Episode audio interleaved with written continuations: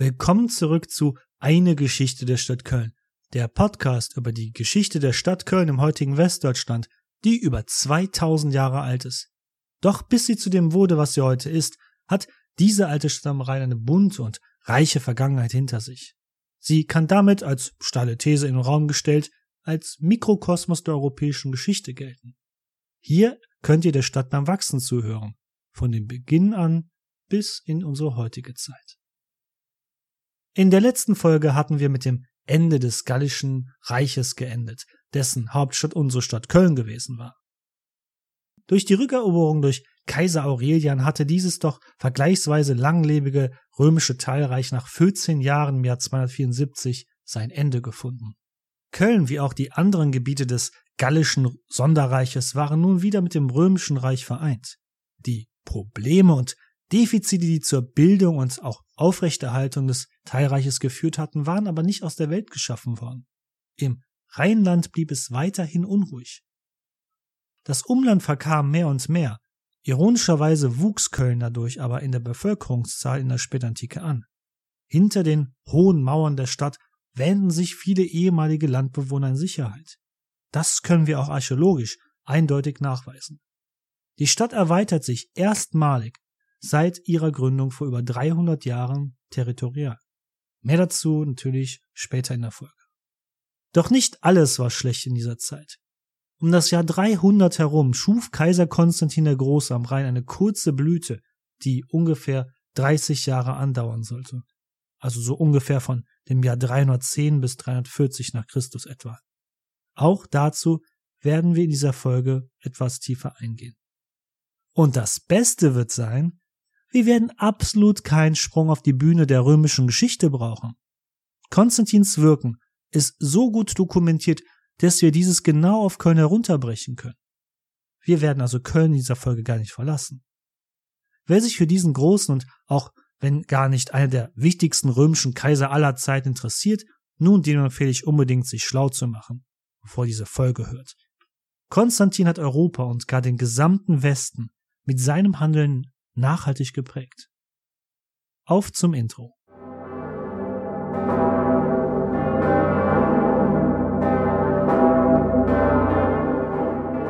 Die Entwicklungen hin bis zum gallischen Sonderreich hatte eine Tendenz sehr beschleunigt. Die Eliten der Römer in den Provinzen kamen immer mehr aus dem Umland der jeweiligen Provinz. Das war auch in Köln und dem römischen Germanien so. Der spätere Kaiser Gallienus war im Jahr 260 anscheinend der letzte oder einer der letzten Stadtrömer gewesen, die in Köln als Statthalter regierten. Nach dem Ende des Gallischen Sonderreiches im Jahr 274 änderte sich dies grundlegend. Von nun an kamen nahezu alle Statthalter aus dem galloromanischen Kulturkreis, also aus der Elite der Provinz selbst. Ich hatte es bereits in einer vorherigen Folge erwähnt.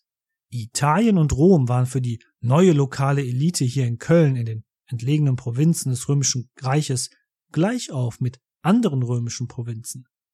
Wenn im Zweifel gleichzeitig Rom und Köln bedroht wären, für wen würde sich die Kölner Elite wohl entscheiden? Ich glaube, die Antwort liegt auf der Hand. Vorbei waren die Tage, wo Männer in Köln residierten, die in Rom aufgewachsen und sozialisiert wurden, oftmals bestens auch in der Philosophie gebildet waren und auch den Roman Way of Life persönlich verkörperten. Die neuen Statthalter der Provinz Niedergermanien hatten sich als lokale Galloroman weitestgehend im römischen Heer allein hochgedient.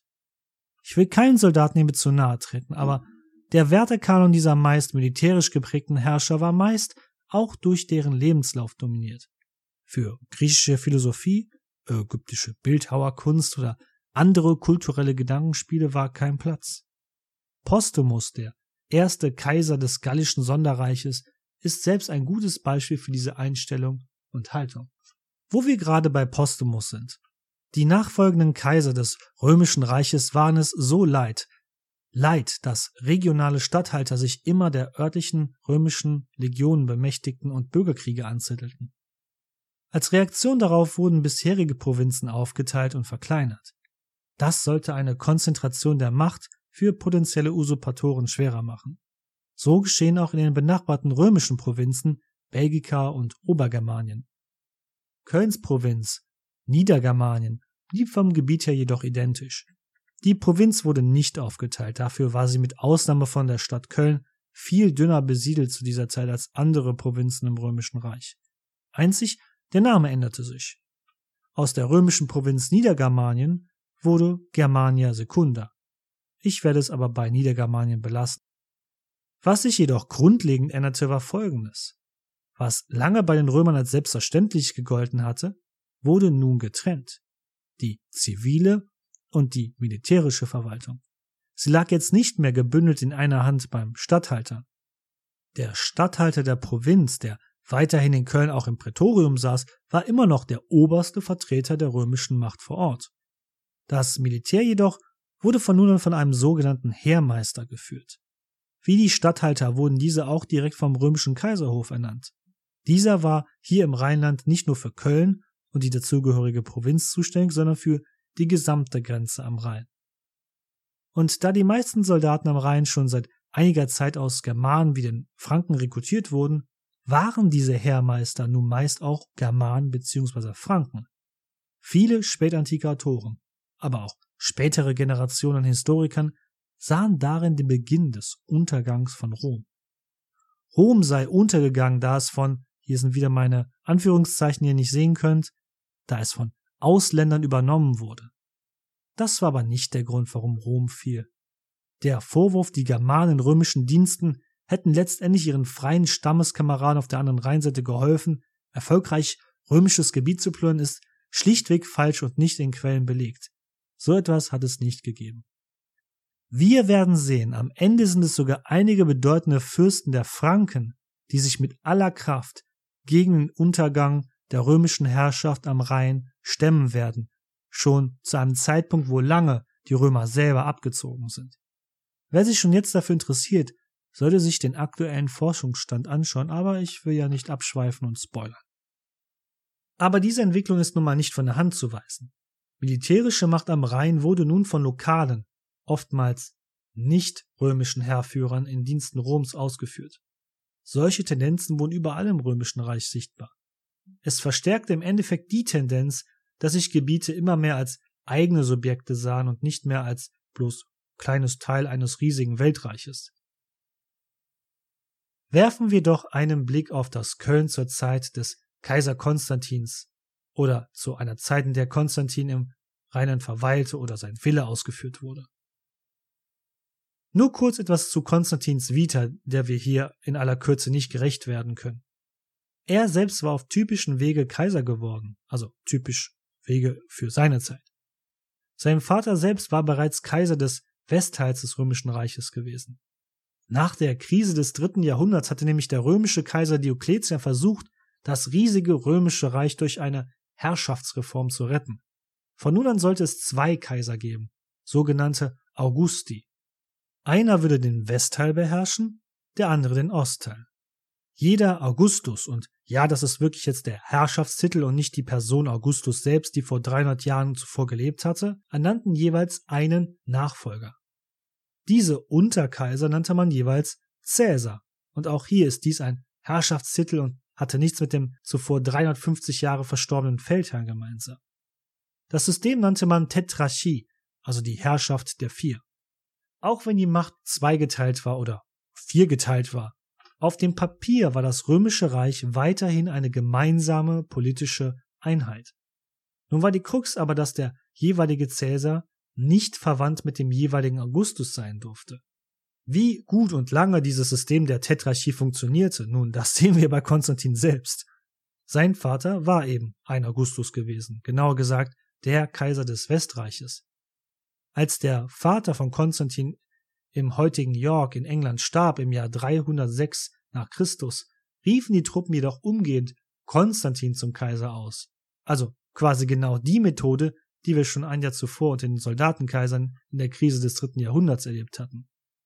Um die Geschichte kurz zu machen. Nach 306 schaffte es Konstantin nach und nach erst im Westteil des Reiches, dem auch Köln ja angehörte, die Macht zu übernehmen, dann schließlich auch über den Ostteil. Und zack war dieses System der Tetrarchie schon wieder Geschichte, bevor es überhaupt richtig funktioniert hatte. Konstantin gründete eine neue Dynastie, die auf direkte Nachfolge durch Familien oder Verwandtschaftsbande fungierte. Also eigentlich so, wie es die römischen Kaiser in den ersten 200 Jahren des Kaiserreiches getan hatten. Da Konstantin ab dem Jahr 306 Kaiser des Westteils des römischen Reiches war, war er aktiv an den Abwehrkämpfen am Rhein beteiligt. Sicherlich saß Konstantin hierfür bestens versorgt im Kölner Prätorium, oder? Nun, Konstantin hat sicherlich im Kölner Prätorium gesessen, das ist wahr. Aber ich will natürlich auch an dieser Stelle ehrlich sein. Denn wenn man im frühen vierten Jahrhundert untersuchen würde, welche Stadt die wichtigere auf dem Gebiet des heutigen Westdeutschlands ist, ja, dann zieht Köln im frühen vierten Jahrhundert leider den kürzeren. Denn die Stadt Trier war in dieser Zeit zu einem beachtlichen Zentrum kaiserlicher Macht herangewachsen. Wie Köln war auch Trier einst als Zentralort eines von den Römern befreundeten germanischen Stammes, der Trevera, entstanden. Aufmerksame Zuhörer kennen die Trevera vielleicht noch.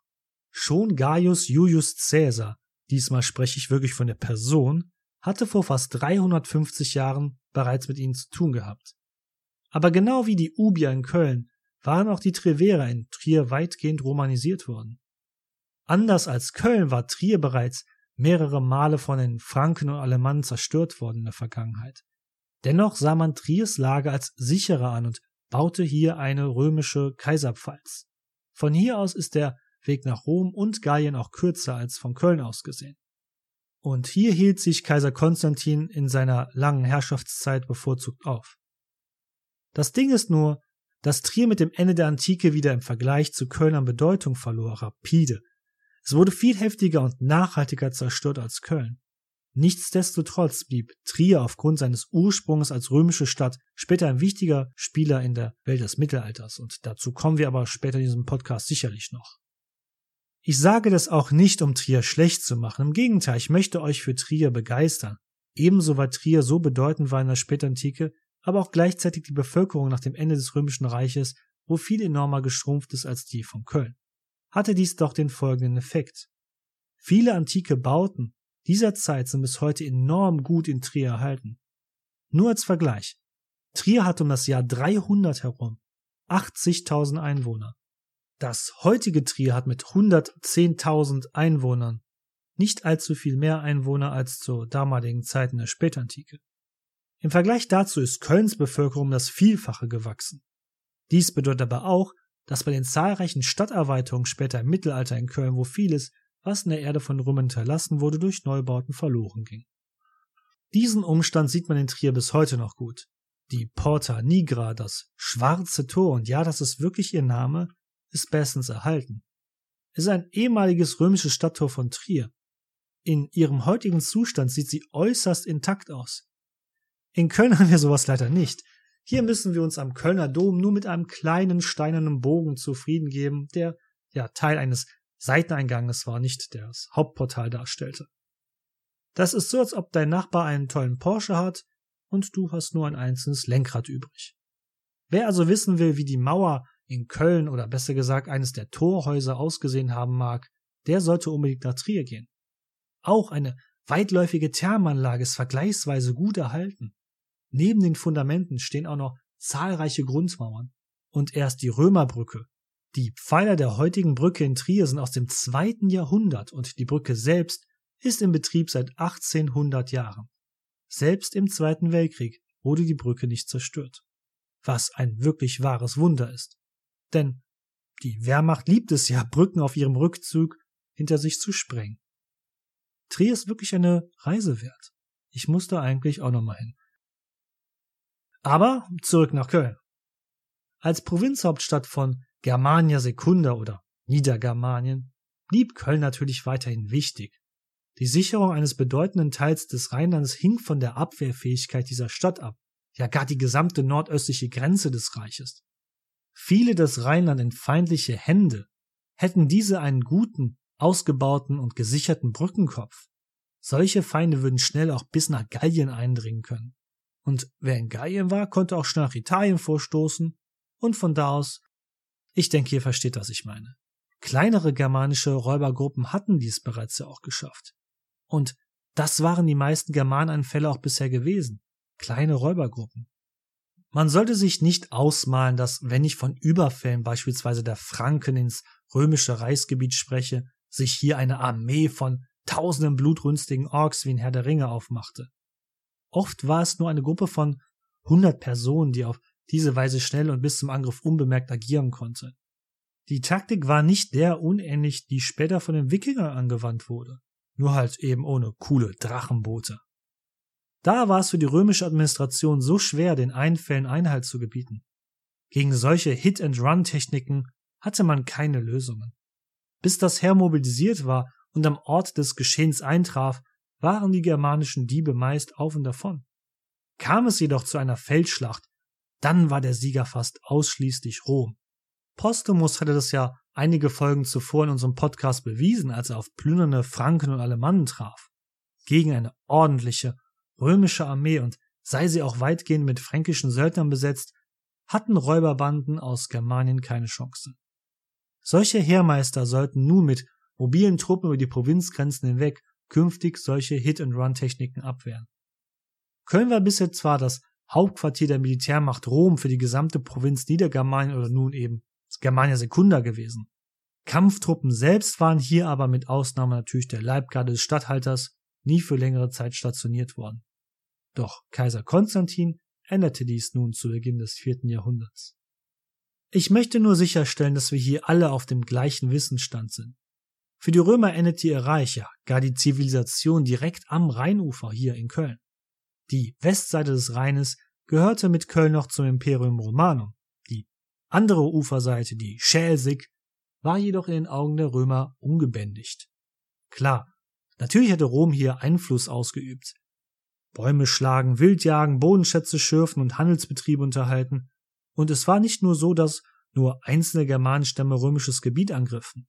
Die Römer selbst haben natürlich auch liebend gerne Überfälle bis tief nach Germanien vollzogen. Das beweisen auch archäologische Funde an Orten, wo keine dauerhafte römische Herrschaft stattgefunden hatte. Aber wie gesagt, dauerhaft gesiedelt und geherrscht hat Rom auf der rechten Rheinseite nie. Die heutige rechte Rheinseite Kölns galt daher als Ausland. Und witzigerweise sehen das viele Kölner ja bis heute noch so. Manch ein Kölner meint sogar, dass er im Bergischen Land, was ja östlich von Köln liegt, er schon die Gipfel des Himalayas in Asien erblicken könnte. Um den Überfällen aus dem rechtsrheinischen Einheit zu gebieten, sah es Konstantin als wichtig an, schnell Truppen auf eben diese andere Seite des Rheins verlegen zu können. Genau aus diesem Grund veranlasste er im Jahr 310 den Bau der ersten festen Brücke über den Rhein in der Kölner Bucht.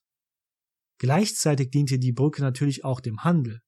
Handelswaren konnten nun viel leichter zwischen dem Reich und den freien Germanien auf der rechten Rheinseite ausgetauscht werden. Man sollte nie vergessen, der Eindruck mag täuschen, dass alle Germanen vereint waren in ihrem Bestreben, römisches Gebiet anzugreifen. Mitnichten. Die Germanen waren weitgehend zersplittert politisch, auch wenn sich Föderationen wie die Franken und Alemannen inzwischen gebildet hatten. Denn auch diese waren untereinander oft nicht einer Meinung. Neben vielen Feinden hatte Rom auch weiterhin viele verbündete Germanenstämme jenseits des Rheins. Diese Brücke in Köln war eine Meisterleistung der spätantiken Ingenieurskunst. Krisen hin oder her, auf diesem Gebiet hatten es die Römer einfach noch drauf. Oft besser als spätere Generationen. Die Brücke hatte eine Länge von 420 Metern und eine Breite von 10 Metern. 19 Strompfeiler aus Stein waren dazu in den Rhein gebaut worden. Dafür hatte man Stellen des Rheins extra trockengelegt, beziehungsweise die Fundamente zuvor, also die Gegend, wo das Fundament hin sollte, hatte man trockengelegt. Wie gesagt, eine Meisterleistung der römischen Ingenieurskunst. Die hölzerne Farmerdecke selbst lag auf 42 Nachen. Diese modulare Bauweise ermöglichte es, die Brücke mehrmals am Tag für den Schiffsverkehr auf dem Rhein zu öffnen. Nun war eine Brücke, die direkt von Germanien aus ins römische Köln führte, natürlich ein Sicherheitsrisiko, sollte sie nicht angemessen bewacht werden. Daher wurde am Ende der Brücke auf der rechtsrheinischen Seite zwischen den Jahren 310 und 315 ein massives Fort aus Stein gebaut. Wenn man sich ein Modell davon anschaut, sieht es bereits wie eine mittelalterliche Burg aus, auch wenn so etwas wie ein Bergfried in der Mitte natürlich fehlt. Wer sich dies genauer ansehen möchte, der sollte, wie gesagt, nochmal in einer Suchmaschine das Stadtmodell des römisch-germanischen Museums suchen. Einfach Colonia Claudia Ara Agrippinensium oder CCAA eintippen und dann seht ihr auf der rechten Reihenseite das Vor. Es lohnt sich. Auch dieses Militärlager war eine Meisterleistung spätantiker Ingenieurskunst.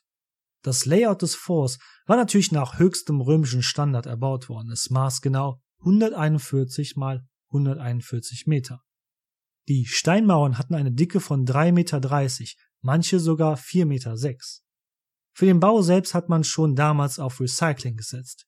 Zahlreiches Baumaterial bestand aus Schutt, abgebrochenen Bauwerken aus der Region und nicht mehr verwendeten Grabplatten sowie Grabmonumenten.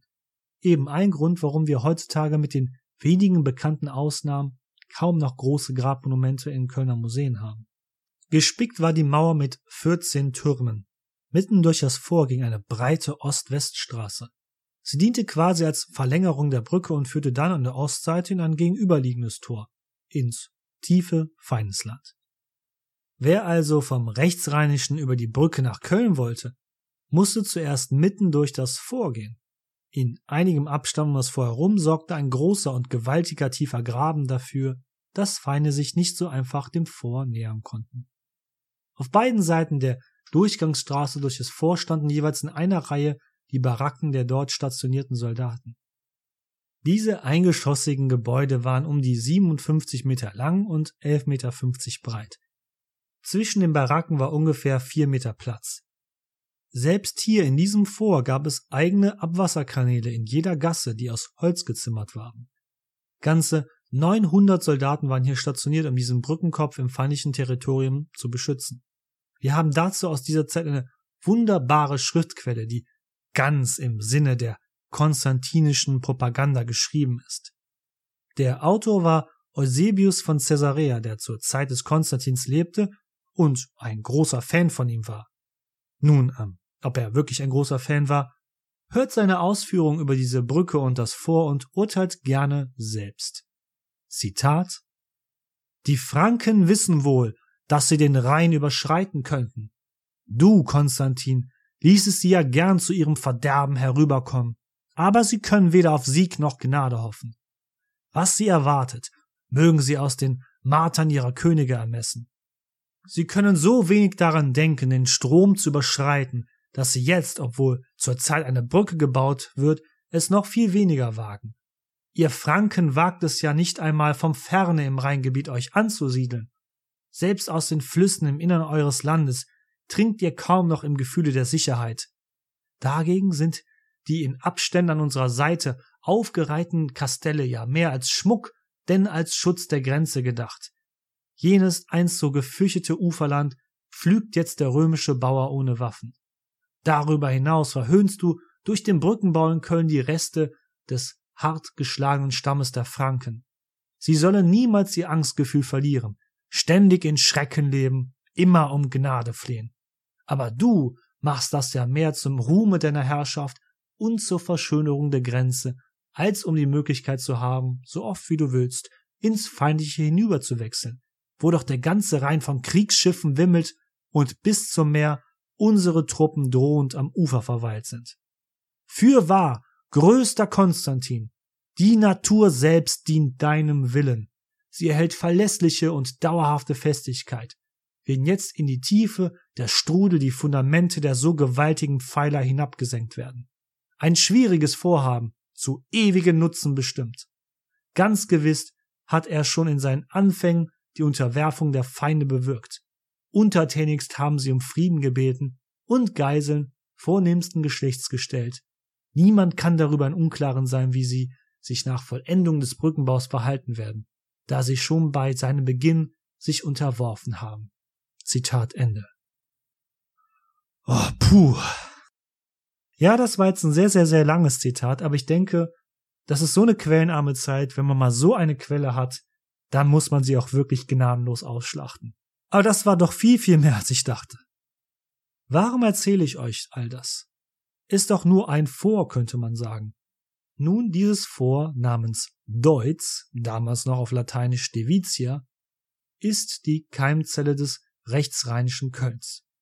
Und deshalb werde ich auch dieses Vor Devitia weiter Deutz nennen, damit wir alle auf dem gleichen Level sind. Viele Kölner selbst nennen bis heute die rechte Rheinseite Schersig. Ich selbst gehöre dazu. Sinngemäß heißt es, dass es die Rheinseite ist, auf die man höchstens nur mal herüberblinzelt. Aber angeblich sei diese rechte Rheinseite für den Betrachter nicht der Rede wert. Und das ist gemein. Denn man sieht es, die rechte Rheinseite Kölns existiert auch bereits seit vielen, vielen Jahrhunderten.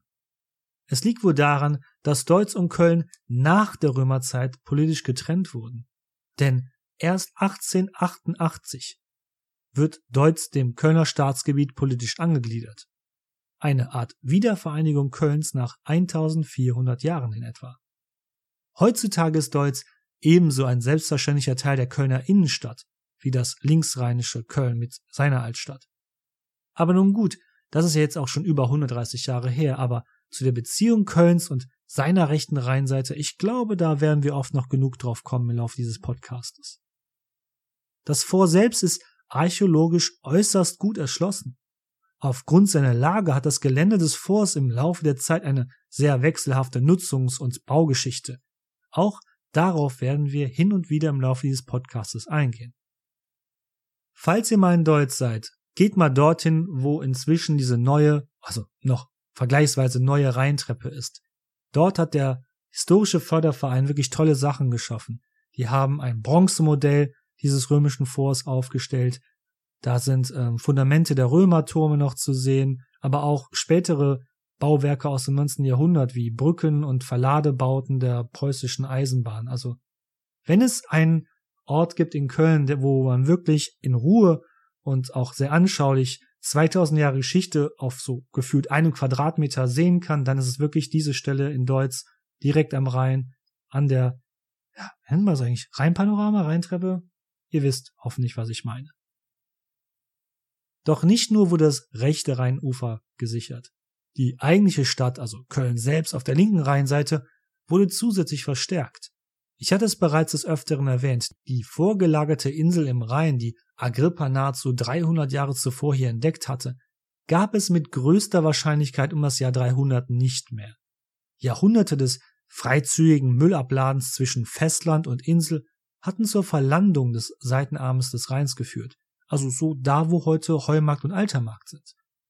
Das damit so neu gewonnene Land im Osten der Stadt wurde natürlich sofort als Baugrund genutzt war Köln doch zum Norden, Westen und Süden hin durch die Stadtmauer eingeengt. Konstantin veranlasste daher den Bau von sogenannten Schenkelmauern zum Rhein hin. Diese wurden von der alten römischen Stadtmauer weiter nach Osten bis zum ja, jetzt neuen Rheinufer gezogen. Auf diese Weise war die Rheinvorstadt, die dort auf der ehemaligen Rheininsel und im Seitenarm entstanden war, ebenfalls militärisch geschützt. Und ironischerweise wird ausgerechnet dieser Teil direkt am Rhein heutzutage als Altstadt Kölns bezeichnet. Dabei ist er erst 300 Jahre nach der Gründung Kölns entstanden. Der eigentliche alte Teil Kölns liegt circa 150 Meter weiter westlich, also da, wo dann das Rathaus beginnt und die Hohe Straße und die Schildergasse. In der letzten Folge hatten wir bereits über die Christianisierung der spätantiken Welt gesprochen. Konstantins Hinwendung zum Christentum hatte auch in Köln enorme Auswirkungen. Denn dass es hier bereits eine aktive Christengemeinde vor der Einstellung der Verfolgungen gegeben hat, ist äußerst wahrscheinlich. Wie bereits in der letzten Folge erwähnt, der Staat wandelte sich während Konstantins Herrschaft vom Feind zum Freund des Christentums. Das Christentum war zwar noch keine Staatsreligion, das würde erst viel später passieren, aber sie erhielt durch Konstantin und durch seine Nachfolger eine enorme Aufwertung und Bevorzugung gegenüber anderen Religionen. Und das meine ich nicht nur in Sachen der Aufhebung staatlicher Christenverfolgung. Im Alltag war es zuvor durchaus üblich, dass sich die mehrheitlich heidnische Bevölkerung an Christen vergriff im Alltag. War die Ernte schlecht ausgefallen oder war eine Seuche ausgebrochen? Oder hatte jemand gar ein schlechtes Omen gedeutet? Es mussten bestimmt diese komischen Christen mit ihrem Jesus schuld sein. Aber nun war die Lage eine völlig neue. Wollte man im römischen Reich Karriere machen, war man besser ein Anhänger dieser neuen Religion. Dies machte das Christentum besonders in urbanen Zentren der antiken Welt rund um das Mittelmeer, aber auch hier in Niedergermanien äußerst attraktiv. Vor der römischen Stadtmauer Kölns auf einer der zahlreichen alten Friedhöfe, die entlang der Fernstraßen gelegen sind, entsteht wohl vielleicht noch zu Konstantins Lebzeiten eine große Kirche für die damaligen Verhältnisse. Man sagt, die Grundsteinlegung dieses Gotteshauses sei im Jahr 311 erfolgt. Da wäre Konstantin sogar noch hier gewesen, persönlich im Rheinland. Konstantins Mutter Helena selbst soll diese Kirche gestiftet haben. Wahrscheinlich war der Bau der Kirche jedoch etwas später, irgendwann in der ersten Hälfte des vierten Jahrhunderts. Aber hey, das ist immer noch sehr, sehr lange her, ne? Es ist eben jene Kirche, die an jenem Ort steht, wo laut der Überlieferung der heilige Gerion sein Martyrium einige Jahre zuvor erlitten haben soll. Wäre die Legende wahr, wäre sogar Konstantin noch ein Zeitzeuge gewesen dieses Blutbades, aber er hat da ja nicht in Köln verweilt zu dem Zeitpunkt. Die Kirche St. Gerion ist damit die erste Kirche Kölns, die nun auch deutlich sichtbar im öffentlichen Raum steht.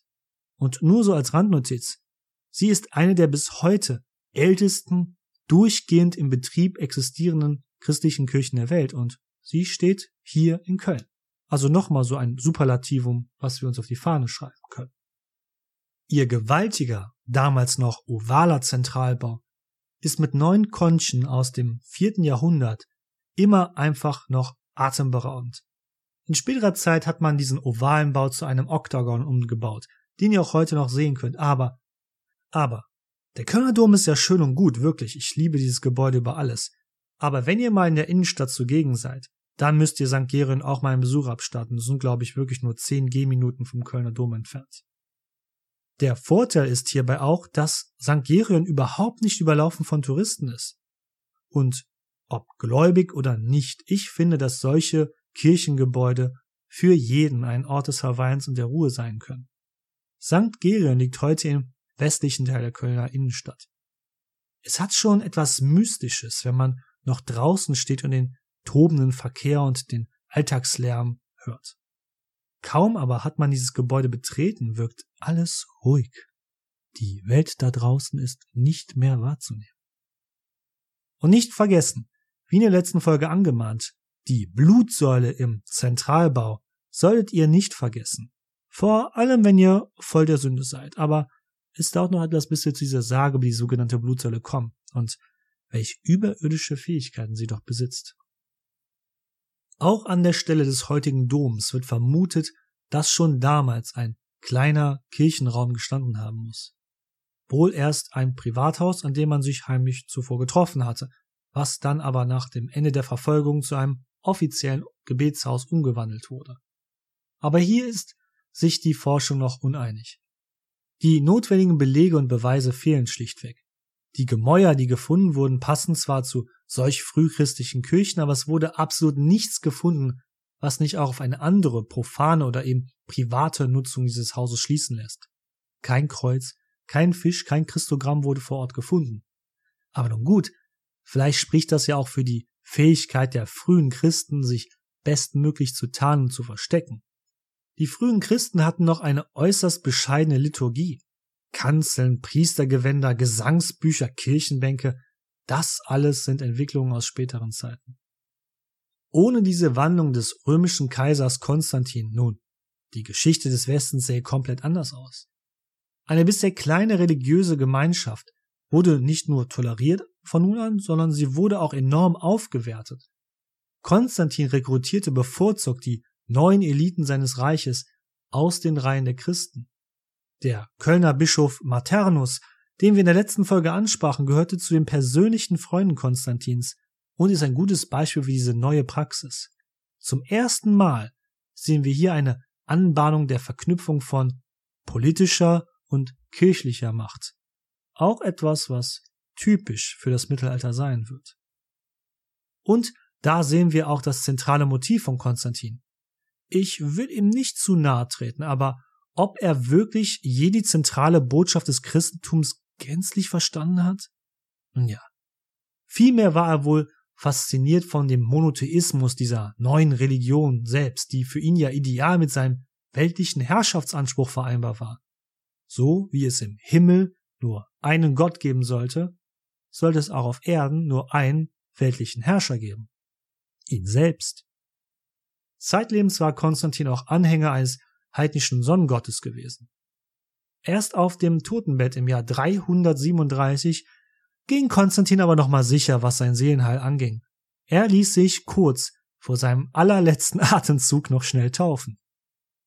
Die Frage nach Konstantins ehrlicher oder pragmatischer Frömmigkeit tritt aber in den Hintergrund, wenn wir uns die Auswirkungen seiner Religionspolitik ansehen. Bis zu seinem Tod hatte Konstantin das Christentum massiv gefördert. So stark, dass, wie in der vorherigen Folge angesprochen, viele heidnische Kulte verschwanden oder mehr und mehr in die Minderheit und dann in die Vergessenheit gerieten. Auch für die Kultur des römischen Reiches hatte dies enorme Auswirkungen. Bereits unter Konstantin wurden die Gladiatorenkämpfe stark eingeschränkt. Dann dauert es auch nicht mehr lange, bis im gesamten römischen Reich die Finanzierung dieser Kämpfe durch den Staat, aber auch durch Privatpersonen eingestellt wurde. Nur 70 Jahre nach Konstantins Tod waren sie sogar gänzlich verboten worden, im gesamten Reich. Wenn man bedenkt, wie prägend Gladiatorenkämpfe über so viele Jahrhunderte für die gesamte antike Welt gewesen waren und auch stilbildend ja auch für das römische Reich gewesen waren. Ich meine, das ist eine der ersten Dinge, die uns ja einfallen, wenn wir an das antike Rom denken. Dann ist dies eine äußerst krasse Entwicklung, die in nur sehr, sehr kurzer Zeit vonstatten gegangen war. Konstantins Förderung des Christentums war so immens, dass nach ihm mit nur einer einzigen kurzen Ausnahme alle römischen Kaiser von da an Christen waren, bis zum Ende des Weströmischen Reiches. Ein drittes Element von Konstantins Herrschaft wird weitgehende Folgen für Köln haben, die Einrichtung der sogenannten Heermeister. Das Amt des Heermeisters hatte ich ja bereits hier schon kurz angeschnitten. Aber wenn ich so viel Zeit blicke, sollten wir dieses Thema vielleicht in die nächste Folge packen. Deshalb belassen wir es für dieses Mal. Das nächste Mal haben wir wieder viel vor. Es wird wieder etwas stürmischer, denn neben der Einführung des Amtes der Heermeister werden wir uns auch nochmal den Franken widmen. Diese sind ja nun mal jetzt hier in der Gegend um Köln immer präsenter. Quasi Dauergäste oder Nachbarn. Vor allem als Siedler und als Beschützer der römischen Grenze am Rhein sind sie auch auf der linken Rheinseite aktiv. Wie bitte? Darüber haben wir noch gar nicht gesprochen. Auch das werden wir in der nächsten Folge behandeln. Denn es gibt nicht nur einfach die Franken, die sogenannte Ethnogenese, die Entwicklung eines neuen Volkes, war auch im vierten Jahrhundert bei den Franken noch nicht vollständig abgeschlossen. Es würde noch einige Zeit ins Land gehen, bis das geschieht. Zur gleichen Zeit wollen auch andere fränkische Verbände ins römische kontrollierte Rheinland eindringen. Aber warum tun sie das? Sind sie einfach nur grausame Barbaren, die nur plündern wollen? Auch Darüber müssen wir mal reden. Und die Antwort wird überraschend sein. Die wahren Feinde Roms werden letztendlich nicht die einfachen Germanen sein, sondern die Römer selbst. Was sagte mein Vater einst als Kind zu mir? Die haarigen Germanen wollten auch in die warmen und angenehmen römischen Thermen sitzen. Leider haben sie mit ihren langen Haaren unbeabsichtigt den Abfluss verstopft und deshalb mochten die Römer sie nicht. Aber dazu das nächste Mal mehr wenn wir uns im Jahr 355 wiedersehen. Ein Jahr, welches richtungsweisend für das römische Köln sein wird. Dieses Jahr 355 wird für Köln aber auch gleichzeitig zu einer Katastrophe. Vielen lieben Dank fürs Zuhören. Empfehlt mich gerne, gerne weiter. Mundpropaganda ist die beste Propaganda. Oh mein Gott, das klingt so falsch. Ähm, wie gesagt, ihr seid meine beste Werbung, wenn ihr mich weiterempfehlt. Es gibt doch so viel Köln-Geschichte-Nerds. Ihr kennt doch sicherlich noch einen, der gerne hier zuhören würde. Und wenn ihr Feedback habt, schreibt mir gerne. E-Mail-Adresse ist ja hier, glaube ich, in den Shownotes verlinkt. Oder kann man in dieser Podcast-App sehen, der ihr hier zuhört. Deshalb vielen lieben Dank fürs Zuhören, empfehlt mich weiter und Marat Jod.